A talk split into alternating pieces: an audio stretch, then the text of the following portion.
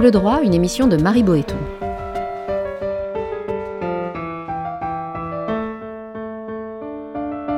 Entre le fort et le faible, c'est la liberté qui opprime et la loi qui affranchit. Aujourd'hui, allons-nous vers la fin du tout carcéral? Avec Marie Créteneau, responsable du plaidoyer à l'Observatoire international des prisons.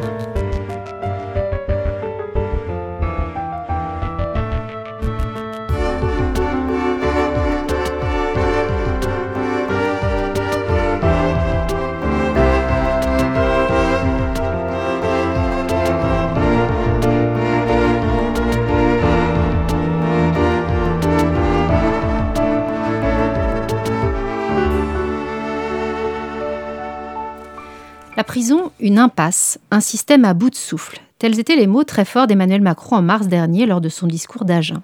Des mots inédits chez un président de la République. Depuis, le ministère de la Justice a planché sur une refonte de l'exécution des peines. Son objectif affiché, faire de l'incarcération le dernier recours pour les délits les moins graves en tout cas. Un projet de loi en ce sens sera débattu dans les prochains jours au Sénat. Le travail d'intérêt général ou le bracelet électronique se substitueront-ils à la prison? Peut-on, comme le fait l'exécutif, tabler sur une baisse à terme de 8000 détenus? Est-ce réaliste alors que les moyens alloués au suivi en milieu ouvert peinent à suivre, alors que l'on continue de construire des prisons et que pour une partie de l'opinion, la sanction véritable, est et reste la prison? Avec nous pour en parler, la juriste Marie Créteneau. Vous travaillez à l'Observatoire international des prisons. Bonjour. Bonjour. La garde des Sceaux, Nicole Belloubet, euh, se dit euh, consciente, elle le répète, du caractère euh, désocialisant, inutile, voire contre-productif des courtes peines de prison. Est-ce que vous saluez ce discours pour le moins inattendu chez, un garde des Sceaux? Bien sûr qu'on le salue. Ensuite, sur le caractère inattendu, en fait, c'est quelque chose qui, quand même, politiquement, s'est imposé depuis, depuis quelques années, notamment par le biais de Christiane Taubira en 2012. Et en, Ensuite, au niveau des travaux académiques ou des, euh, ce que peuvent euh, constater les observateurs extérieurs ou les personnels de l'administration pénitentiaire, c'est quelque chose qui est euh, très connu. les courtes peines de prison sont extrêmement désocialisantes. Il y a le temps d'à peu près aucune forme de, de, prise en charge par les conseillers d'insertion et de probation. le temps de peine est vide. Il s'exécute en maison d'arrêt, donc dans des, dans des conditions déplorable, c'est la surpopulation, le manque d'activité.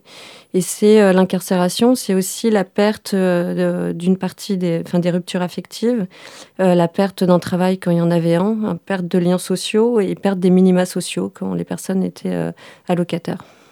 Quelque part, pour vous, la garde des Sceaux ne fait qu'acter tout ce qu'on sait déjà, ce que, ce que les travaux de chercheurs ont acté depuis bien des années. Oui, et on sait que les taux de récidive les plus importants en fait, concernent les courtes peines de prison. Donc là, il n'y a, rien d'étonnant à cela. Si, on en revient au, texte qui, sera débattu dans, les prochains jours, j'en rappelle deux ou trois mesures qu'on présente comme phare. Euh, l'interdiction des peines de prison de, moins d'un mois, le fait d'exécuter en milieu ouvert par principe les peines de moins de six mois de prison, la promotion du bracelet électronique ou encore le travail d'intérêt général. Est-ce que tout cela va dans le bon sens à vos yeux ou est-ce qu'il faut livrer un discours critique vis à -vis de toutes ces annonces? Au niveau de, en termes de, de principe, euh, bien sûr qu'on suit.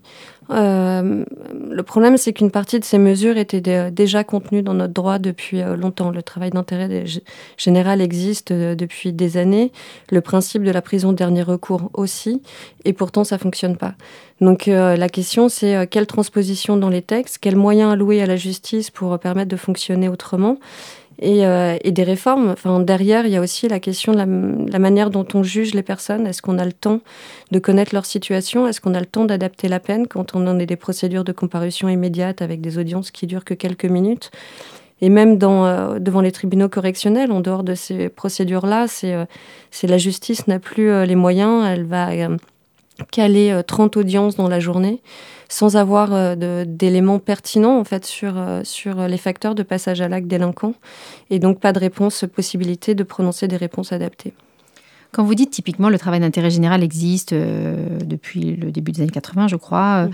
ou bien le fait de recourir à la prison en dernier recours, c'est présent dans les textes, c'est écrit noir sur blanc. Qu'est-ce qui fait que concrètement, cela chope à se réaliser concrètement? Il y a euh, des questions de, conception de ce qu'est une peine. où, où la prison reste la peine de référence. Elle est aussi la peine de référence dans le code pénal. Tout délit est, annexé à une peine de prison encourue. Euh, les, les, alternatives sont jamais posées en peine principale, donc elles apparaissent comme des sous-peines. Il y a la question de la crédibilité, ces mesures aussi. Euh, alors le, travail d'intérêt général est, plutôt bien connu, il peine à se développer parce que euh, parce qu'il y a aussi les collectivités territoriales qui ne m'en proposent pas assez, donc les magistrats n'ont pas toujours cet outil. Et ensuite tout ce qui concerne l'approbation, donc le suivi en milieu ouvert, donc soit le sursis avec mise à l'épreuve ou la fameuse contrainte pénale. Euh, c'est aussi une question de crédibilité parce que ça suppose en fait euh, un accompagnement rapproché par les conseillers d'insertion et de probation qui sont aujourd'hui en effectif euh, très insuffisants. Ils doivent suivre parfois jusqu'à 120 voire plus personnes en même temps, ce qui ne permet pas un accompagnement de qualité. Il faudrait, on, on, le sait, ça avait même été dit à l'époque par le Premier ministre Hérault qu'il faudrait à peu près un ratio d'un agent pour 50 dossiers. Comme l'Europe le, préconise aussi et d'autres pays le pratiquent quand vous dites qu'il y a un problème de crédibilité, euh, notamment du fait peut-être d'une carence en termes de suivi en milieu ouvert, ça veut dire que les magistrats eux-mêmes n'y croient pas euh, ou ne prennent pas le risque en se disant je ne suis pas sûr du suivi euh, en aval qui pourrait être mis en place? Il y a plusieurs cas de figure. Il y a des magistrats qui n'y croit pas trop, c'est-à-dire en fait les mesures, elles peuvent être réduites à des contenus un peu de, pointage. La personne doit se présenter devant le conseiller d'insertion et de probation, doit produire des justificatifs euh, comme quoi il recherche un emploi, ou il est, il est bien allé voir un médecin dans le cadre d'une obligation de soins, donc il n'y a pas de dimension très qualitative. Euh, donc ça, ça peut, euh, ça peut ne pas satisfaire un magistrat et de se dire il va laisser quelqu'un en liberté dans un cadre peu, peu, peu contraignant ou peu sécure. Euh, et au-delà de ça, c'est quand même dans le raisonnement de beaucoup magistrats qui pensent d'abord prison. soit, alors, soit ils n'ont pas les informations pour individualiser, soit ils considèrent de toute façon que la prison est dissuasive ou dissuasive, c'est-à-dire empêchera, ou en tout cas, si la personne souffre, ça l'empêchera de recommencer. Il y a quand même toujours cette dimension de punition qui est assez forte. Et on a des magistrats qui ont aussi une vision de la prison euh, assez décorrélée de la, réalité, c'est-à-dire une vision très théorique, euh, très juridique, euh, et, ils n'y vont pas beaucoup. Ils n'ont pas, pas véritablement conscience en fait des conditions d'incarcération. Est-ce que vous estimez que lorsque la garde des Sceaux planche, en tout cas la chancellerie planche sur une diminution euh, de près de 8000 euh, le nombre de détenus avec, avec ce, ce nouveau projet de loi. Est-ce que ça vous semble réaliste? Je rappelle qu'on a aujourd'hui 70 700, je crois, détenus au premier ou au dernier. Est-ce que 8000, ça vous semble un chiffre réaliste? Euh, Premier niveau, ça me semble surtout peu ambitieux. 8000, enfin on oublie, mais dans les années 2000, on avait 48 000 détenus. C'est il pas, c'est pas si longtemps. Soit 45%, j'ai fait le petit calcul, 45% d'augmentation en 18 ans. En 18 ans, sans qu'il y ait eu une explosion non plus de la délinquance. Donc c'est complètement décorrélé de l'évolution de la délinquance et des effets de politique pénale. Donc 8000, ça paraît très peu. Euh, ça paraît très peu aussi au regard... Euh, un des objectifs affichés du projet de loi, c'est de lutter contre les courtes peines de prison, notamment les peines de moins de 6 mois, voire jusqu'à un an. Euh, aujourd'hui, il y a 11 000 personnes incarcérées pour des peines de moins de 6 mois. Et si on monte à un an, on est à près de 20 000. Euh, donc s'il y avait une réelle volonté en fait de lutter contre les courtes peines, l'objectif serait beaucoup plus ambitieux. C'est-à-dire que d'ores et déjà, ils intègrent en fait l'échec de leur réforme. Sauf à dire qu'ils intègrent le fait qu'ils vont davantage incarcérer, puisque maintenant, on enfin, maintenant, les personnes qui seront condamnées à plus d'un an, enfin entre un an et deux ans de prison, et qui pouvaient aujourd'hui bénéficier d'un aménagement de peine, ne le pourront plus demain. Est-ce que juste vous pouvez expliquer ça pour euh, les auditeurs? Euh, Oui, donc euh, un des principes, donc euh, au niveau des aménagements de peine, c'était quand euh, quelqu'un est condamné à une peine de moins de deux ans de prison par une juridiction de jugement. Si la juridiction de jugement n'a pas euh, prononcé un mandat de dépôt, c'est-à-dire que dès l'audience n'a pas décidé que la personne devait aller immédiatement en prison, la personne passait devant un juge d'application des peines et aller se pencher sur sa situation et aménager la peine, c'est-à-dire potentiellement, ou non, mais potentiellement la transformer en semi-liberté, en placement électronique, voire en placement à l'extérieur. Ça, ça a reposé aussi sur l'idée que les magistrats n'ont pas les moyens au moment de l'audience réellement d'individualiser les peines, donc il y a besoin en fait d'un temps par la suite pour faire, euh, pour faire ce travail. Aujourd'hui, un des axes du gouvernement, c'est de dire que ce système-là dénature les peines prononcées. Alors, il considère qu'elle est dénature quand euh, finalement la peine est supérieure à un an. Quand elle est euh, inférieure à un an, euh, là on peut continuer à aménager. Là on peut continuer à le faire, ça ne dénature pas. Bon, c'est c'est une logique particulière, mais on voit bien que, enfin, c'est c'est et puis ça a été, il y a eu aussi tout un amalgame. D'essayer de dire qu'en fait ces peines-là n'étaient pas exécutées. C'est-à-dire qu'une peine aménagée n'est pas une peine exécutée puisque la personne n'est pas effectivement incarcérée. Euh, après il y a un problème de lisibilité, ça c'est certain. C'est sûr que c'est pas très clair et, euh, euh, pour nos concitoyens ça peut être compliqué à comprendre ce système. On prononce une peine de prison et puis en coulisses on l'aménage. Mais il y avait une raison, c'était une soupape et qui venait pallier en fait d'autres dysfonctionnements et notamment le fait que les magistrats n'ont pas le temps. Ce qu'ils font aussi, c'est que pour les peines comprises entre six mois et un an, où aujourd'hui, donc il y avait toujours cette possibilité euh, d'examen par le juge d'application des peines, là, ils vont permettre aux juridictions de jugement de décider que la personne ne passera pas devant le juge d'application des peines, donc euh, d'aller aussi directement en prison. Et c'est euh, c'est à ce niveau-là qu'il risque d'y avoir une forte hausse des incarcérations, parce qu'en réalité, les peines de plus d'un an, enfin de 1 à 2 ans qui étaient aménagées, elles n'étaient pas très nombreuses il y avait généralement un mandat de dépôt, la personne était envoyée en prison. Donc c'est plutôt en fait dans ce entre six mois et un six mois et un an qui est censé être la cible du gouvernement. D'où le fait que le gouvernement planche sur 8000 euh, la baisse du nombre de détenus et pas, euh, et pas plus. Mais ça relativise l'ambition en tout cas de, de, décroître et en même temps de s'attaquer aux courtes peines. Alors dans le même temps, il annonce la création de 7000 nouvelles places de prison d'ici à 2022. Parmi elles, 2000 places euh, se feront au sein d'établissements à sécurité modulée qu'on appellera les SAS. Euh, ce seront des établissements davantage ouverts sur l'extérieur qui devraient être situés en centre-ville avec une relative liberté de circulation à l'intérieur et qui s'adresseront aux, détenus euh, ayant écopé d'une courte peine ou bien aux détenus en fin de peine. Est-ce que cette diversification du parc carcéral vous semble être une bonne chose? Pas complètement. Euh, c'est-à-dire euh, euh, le fait qu'il y ait des établissements, en fait, qu'on ne mette pas tout le monde au même niveau de sécurité, qu'il y ait une ouverture vers, sur l'extérieur, des possibilités de déplacement, tout ça on soutient. Mais derrière, ça pose aussi quelques questions, notamment là, le fait de construire pour des courtes peines, qui sont censés bah, bénéficier d'alternatives ou d'autres mesures. Ça vous semble paradoxal Ça nous semble complètement paradoxal et ça va créer un, un phénomène d'appel d'air, ça c'est certain. Euh, après, le réserver euh, aux, fins, aux, fins, de peine dans une perspective de préparation de la sortie et de construction d'un projet d'aménagement de peine, c'est intéressant. Mais euh, il n'y en a pas beaucoup. Et c'est des dispositifs qui existent déjà, en fait, régulièrement. à, quoi bah, Chaque programme, en fait, il on, y a à peu près les mêmes systèmes. On change juste l'appellation. Au départ, c'était les, les centres pour peine aménagés. Ensuite, on a appelé ça les quartiers de préparation à la sortie. Aujourd'hui, ça s'appelle les SAS, mais c'est toujours la même idée. C'est-à-dire, on regroupe, on sort, enfin, on met euh, un peu à l'écart de la détention un certain nombre de personnes, des profils sélectionnés, dont on estime qu'elles ont des capacités de réinsertion. Et on les, euh, donc avec un régime allégé, une ouverture vers l'extérieur, des services euh, comme Pôle emploi ou des associations de logement, de prévention des addictions, soins, de d'aide à l'insertion professionnelle qui vont intervenir. Donc ça c'est très bien, sauf que c'est censé exister en fait la préparation à la sortie, c'est censé concerner en fait l'ensemble des personnes incarcérées. Donc si on concentre les moyens, ici on dit que ça on va le mettre que dans en place dans un petit nombre de structures, le risque c'est d'avoir des détenus sélectionnés et tous les autres qui restent délaissés pour compte.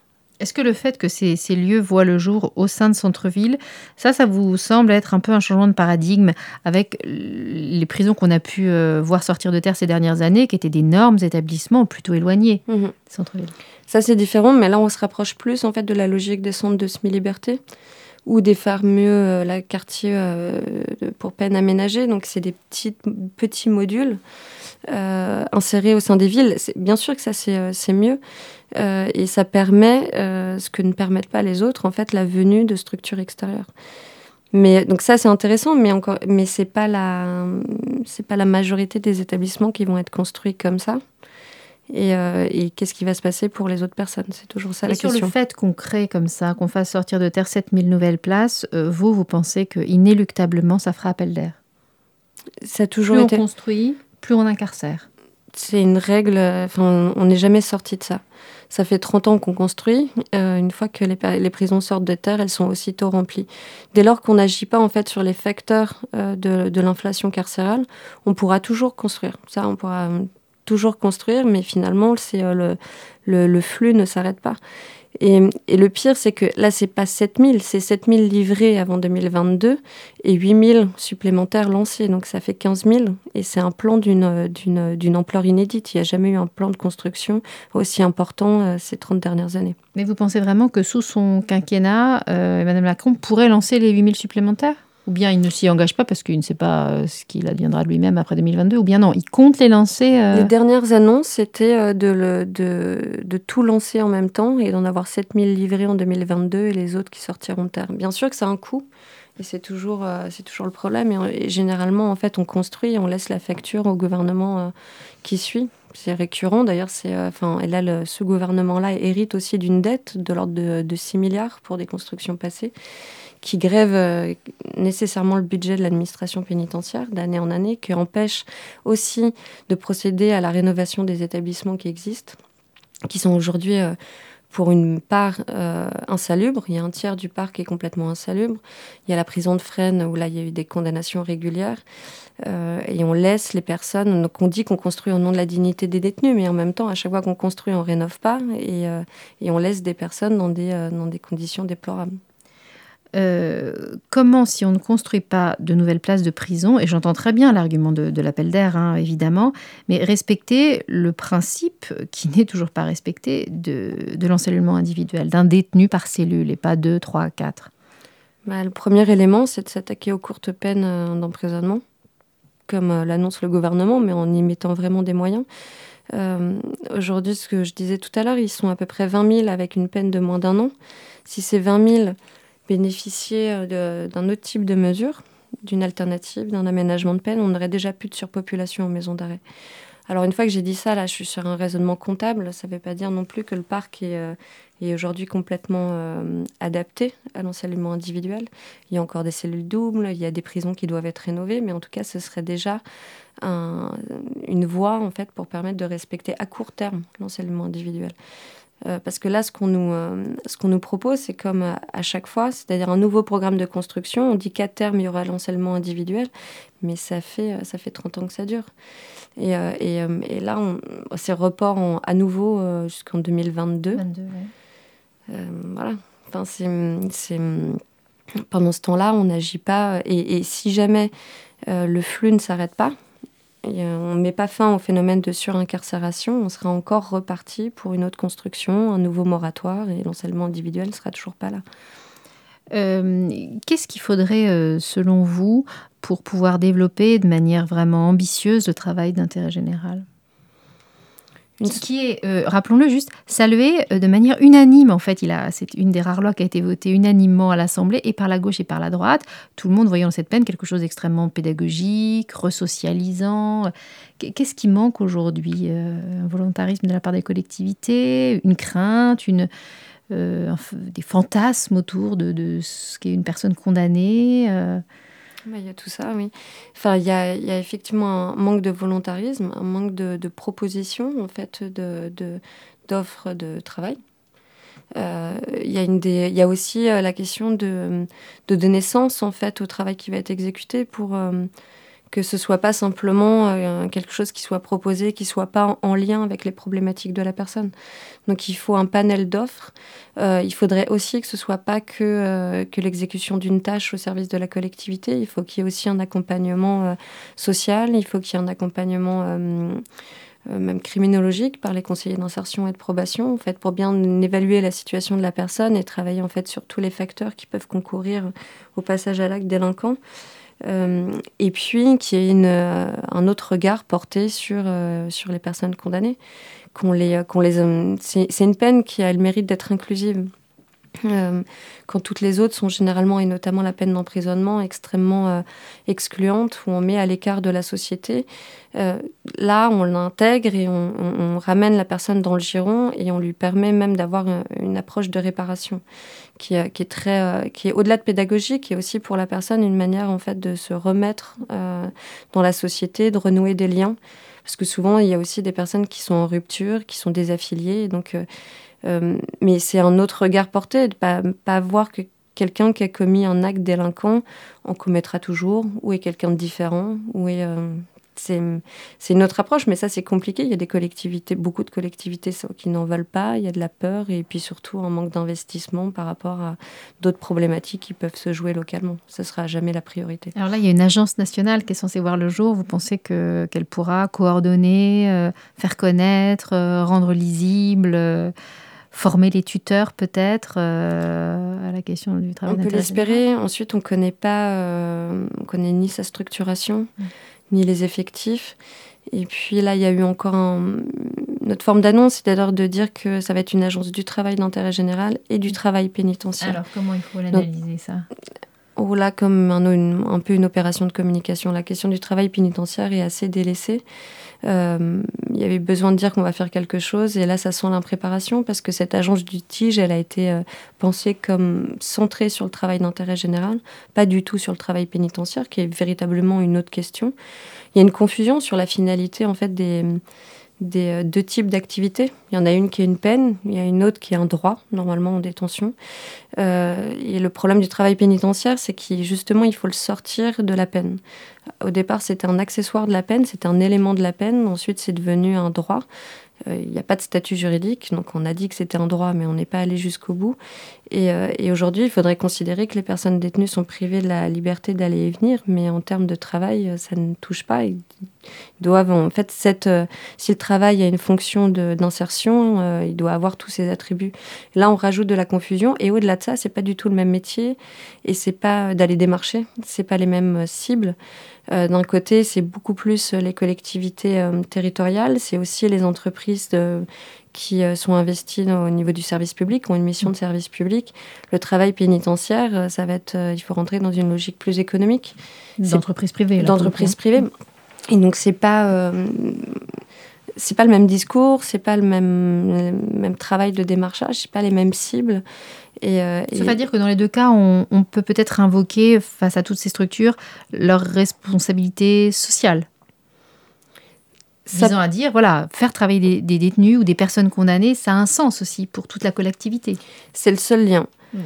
C'est le seul lien. Et euh, ensuite, euh, voilà, on ne sait pas s'il y aura plus d'effectifs, quelle sera la structuration. Et puis la question du travail pénitentiaire, au-delà de. Enfin, il y a aussi euh, de faire le lien avec tout ce qui est formation, formation professionnelle, d'avoir des interlocuteurs au niveau régional. et, et d'être dans une approche plutôt de bilan de compétences. On est plus dans une logique d'insertion professionnelle que de penser une peine et lui donner sens. C'est pas la même chose. Je comprends. Est-ce que euh, vous notez chez certains de, nos voisins des initiatives euh, intéressantes et dont la France devrait s'inspirer euh, Je pense d'abord en termes de, déflation carcérale, puis peut-être après on pourra évoquer la question des prisons vertes, mais en termes de déflation carcérale, est-ce que certains pays ont vraiment fermé des prisons On dit que certains louent leurs cellules à d'autres. Qu'en est-il? Il y a plusieurs logiques à l'œuvre. Donc, bien sûr, il y a les Pays-Bas qui sont assez célèbre pour euh, fermer des prisons. Aux Pays-Bas, euh, ce qui est un peu différent, c'est que l'approche, elle est d'abord économique. C'est-à-dire, on s'est rendu compte que la prison coûtait très cher. Et, euh, et, donc, ils ont cherché des solutions économiques et là, ils sont tournés à la fois vers, euh, vers le développement de l'approbation, des mesures alternatives, mais aussi euh, l'expulsion d'étrangers, faire payer, euh, il y a eu la, la ça n'a pas été voté, mais de faire payer un loyer aux personnes incarcérées pour diminuer les coûts. on n'était pas dans une approche pensée comme une logique de déflation carcérale dans une volonté de réduire la récidive, on va dire. C'était assez utilitariste. Ça a été assez utilitariste. Et euh, alors, ils ferment, et euh, d'ailleurs, ils ferment des prisons, et il n'y a pas une, une explosion de, de la délinquance par ailleurs. Donc ça, ça peut interroger. Il y a aussi autre chose. Au, profit de la probation, donc, notamment. Notamment. Notamment de la. suivi en milieu ouvert. Oui. En partie, oui. et en Allemagne aussi. Alors, en Allemagne, ce qui est différent, c'est qu'il n'y a pas eu de, de réforme pénale d'ampleur. C'est surtout en des questions de pratique des magistrats et notamment en fait une toute autre approche euh, de la détention provisoire. Les taux de détention provisoire sont, euh, sont beaucoup moindres euh, que chez nous et surtout pas cette progression qui, nous, qui est très importante chez nous. Rappelons-le, c'est 20 000, 25 000 sur ouais, c'est ça, on est à peu près un peu plus de 30, des, des, des, personnes incarcérées qui n'ont pas de jugement, qui, n'ont pas, été jugées définitivement. Ouais. Et là, ça a beaucoup, ça a beaucoup progressé. En Allemagne, ils ont une, ils l'utilisent beaucoup moins. Euh, et donc le principe du contrôle judiciaire est beaucoup plus utilisé, respecté. La question de la présomption d'innocence est plus respectée. Euh, ils ont aussi donc euh, bon, les peines de moins d'un mois sont interdites, mais ils prononcent quand même très peu de courtes peines. Et ça, c'est une pratique, ça relève de la pratique des magistrats. C'est la pratique des magistrats. Culture, mm. Et il y a aussi beaucoup le développement de l'approbation, mais avec quelque chose d'un peu différent, c'est-à-dire que on développe l'approbation, mais avec des méthodes d'intervention qui sont aussi euh, basées en fait sur les enseignements de la recherche en criminologie. Et donc, il y a une approche beaucoup plus euh, formelle et scientifique euh, qui va être de mesurer en fait l'impact de telle ou telle action en fait sur la sur la question de la récidive. Et aujourd'hui, on le sait. Enfin, il y a eu beaucoup de modèles criminologiques. On sait comment il faut prendre en charge les personnes pour que ça puisse avoir un impact, qu'il y a des principes à respecter, notamment d'adapter euh, l'intensité du suivi à la situation de la personne, de pas, euh, qui est pas euh, d'être vraiment dans une approche pour leur permettre de résoudre leurs problématiques et de ne pas avoir un contrôle surdimensionné qui peut mettre en échec la mesure. Il faut que tout soit adapté, très individualisé. Et eux, ils font beaucoup attention à ça. Et en même temps, c'est des principes qui, quand ils sont respectés, ont un, véritable impact en fait sur l'insertion des personnes et la, récidive. Et donc ça fonctionne et c'est accepté. Donc ça, c'est ce qui s'est passé. Avec beaucoup moins de détenus euh, globalement qu'en France. Euh. Globalement, alors euh, oui, avec quand même des des différences selon les selon les landers. Il y a des différences très très importantes. dans certains plus on est proche euh, de la frontière euh, avec les pays scandinaves, moins le taux d'intention est important. Euh, près de Berlin, c'est très fort, c'est plus proche de la France. Enfin, il y a des grosses différences, donc c'est pas non plus pas une politique complètement homogène avec une politique globale. Mais en tout cas, un lien avec la recherche. un lien avec la recherche, et c'est la même chose aux Pays-Bas. Ils travaillent beaucoup sur, sur ces questions-là, et nécessairement, ça a un impact. Nous, c'est pas le cas malgré la conférence de consensus lancée par euh, Christiane Taubira euh, il y a quelques années. Qui... Ça change au, niveau, au sein même de l'administration pénitentiaire. Euh, les, agents de probation sont beaucoup plus formés à ces méthodes, mais elles ne sont pas reprises politiquement, elles ne sont pas portées, elles ne sont pas soutenues et ils n'ont pas en plus les moyens de pouvoir mettre en œuvre les méthodes qui sont prescrites. Et, est-ce que vous pouvez nous dire juste un mot des prisons ouvertes? Alors je ne sais pas si le terme est adéquat, mais notamment celles qui peuvent exister au Danemark, euh, où euh, les détenus euh, de mémoire peuvent sortir en famille une fois par mois, en week-end, peuvent travailler à l'extérieur de la prison, revenir tous les jours.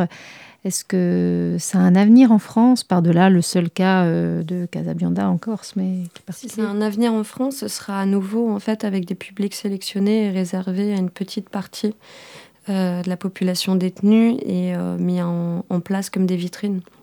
Euh, la différence avec les pays scandinaves, c'est que c'est considéré comme le, principe pour les personnes condamnées, euh, avec des établissements plus sécurisés, plus fermés, euh, à la fois pour ceux qui ne respecteraient pas les règles dans le cas des établissements ouverts, et d'autres qui poseront, considérés comme posant des problèmes de sécurité euh, particuliers. Mais c'est la norme et, euh, ils suivent les recommandations du Conseil de l'Europe de faire de la détention, en fait, que la détention soit le plus proche possible des conditions de vie à l'extérieur, pour qu'en fait la prison ait le moins d'effets néfastes sur les personnes. Euh, qui Parce qu'il y a toujours un paradoxe, hein, enfin, de mettre, on parle de réinsertion, mais de mettre des personnes détenues complètement à l'écart dans un système euh, mortifiant et infantilisant en disant que ça va la réinsérer, ça pose toujours question, surtout sans activité. Euh, ça, devrait quand même interroger. Au Danemark, ils sont dans une approche où la personne va être en activité quasiment toute la journée, avec différents modules. Une partie sur l'insertion professionnelle, une autre sur la, formation générale, un autre sur le travail, sur des euh, facteurs de passage à l'acte. Avec un, ça peut être un travail sur, euh, par exemple, la gestion de la colère, ce genre de choses, des ateliers. Donc c'est un temps qui est euh, le temps de détention est, mis à profit. Ouais, est mis à profit et il n'y a pas et il n'y a pas non plus la même approche de l'évasion. Très bien, merci beaucoup Marie Crétenot. Je rappelle le dernier numéro de la revue de l'OIP Dedans dehors, le numéro 100 qui a été publié en juin 2018 intitulé Les personnes détenues prennent la plume et qui comme son titre l'indique est entièrement réalisé par des personnes incarcérées. Vous retrouverez ces références sur notre site internet radio.amicus-curiae.net à la page de notre émission Angle droit. Vous pouvez écouter et télécharger librement cette émission sur notre site. Ne manquez aucun épisode en nous suivant sur les réseaux sociaux. Cette émission a été préparée par Marie Boéton avec à la technique Léobardo Pérez et à la coordination Léa Delio.